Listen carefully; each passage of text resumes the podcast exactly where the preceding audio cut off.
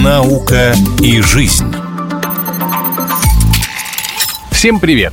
Вы слушаете программу «Наука и жизнь».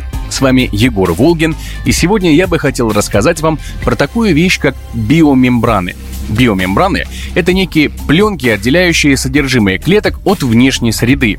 Разработка лекарств с такими биомембранами ведется давно и призвана сделать лекарственные препараты более точечными, чтобы лечить конкретную клетку, не нанося вред всему организму. К сожалению, нередко лекарства направлены не на конкретную мишень, а просто накрывают весь организм, вызывая побочные эффекты. Именно во избежание подобных ситуаций и используются препараты с биомембранами.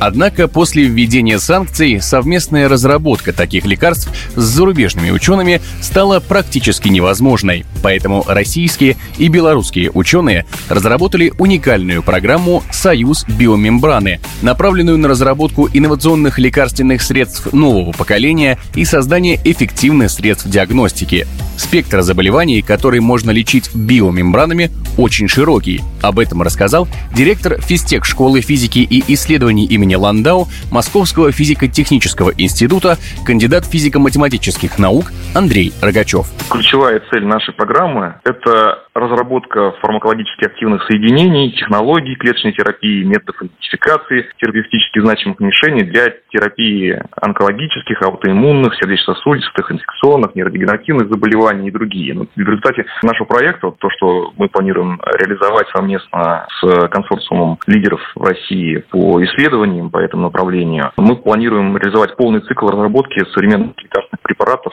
вот, для терапии тех заболеваний, начиная от поиска и проверки мишеней до создания потенциальных лекарств и планирования уже последующих доклинических испытаний, которые также в рамках проекта будут выполнены. В консорциум по разработке проекта входит много ученых из России и Беларуси. С российской стороны координирующую роль играет Московский физико-технический институт, а со-исполнителями выступают МГУ имени Ломоносова, Институт биомедицинской химии имени Ореховича и ряд других организаций.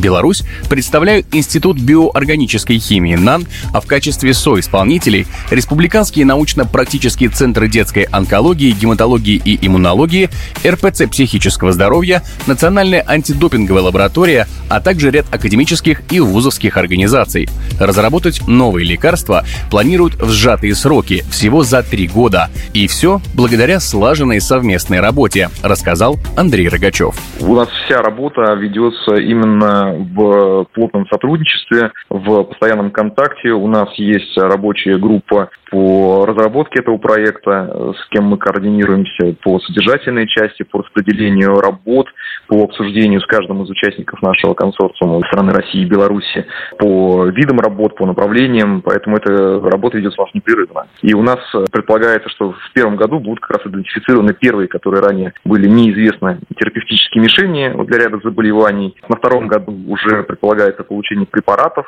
мембранных газотеронных белков с решением структуры. И, соответственно, уже для этих вот мишеней у нас уже предполагается представить в третьем году первые лидерные соединения и прототипы лекарств, средств, лекарственных средств нового поколения. То есть, в принципе, получается так, что за три года мы пройдем тот путь, который занимает обычно довольно-таки продолжительное время, и выйдем на доклинические испытания. И вот наша задача как бы на этом промежутке времени отработать слаженность процедур разработки лекарств для того, чтобы просто вот параллельным переносом запускать для каждого нового вида лекарств одновременно вот такие вот процессы разработки и сразу передавать их в доклинику. По словам экспертов, эта программа позволит России и Беларуси не только быть готовыми к экономическим вызовам, но и, что более важно, обеспечить технологическую независимость. Она даст возможность понять причины развития ряда заболеваний, для которых сегодня не существует эффективного лечения, а также создать подходы к их терапии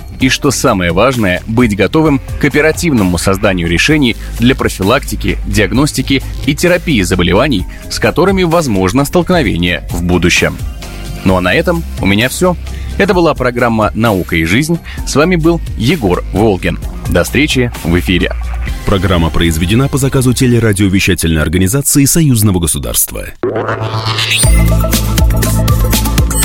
«Наука и жизнь»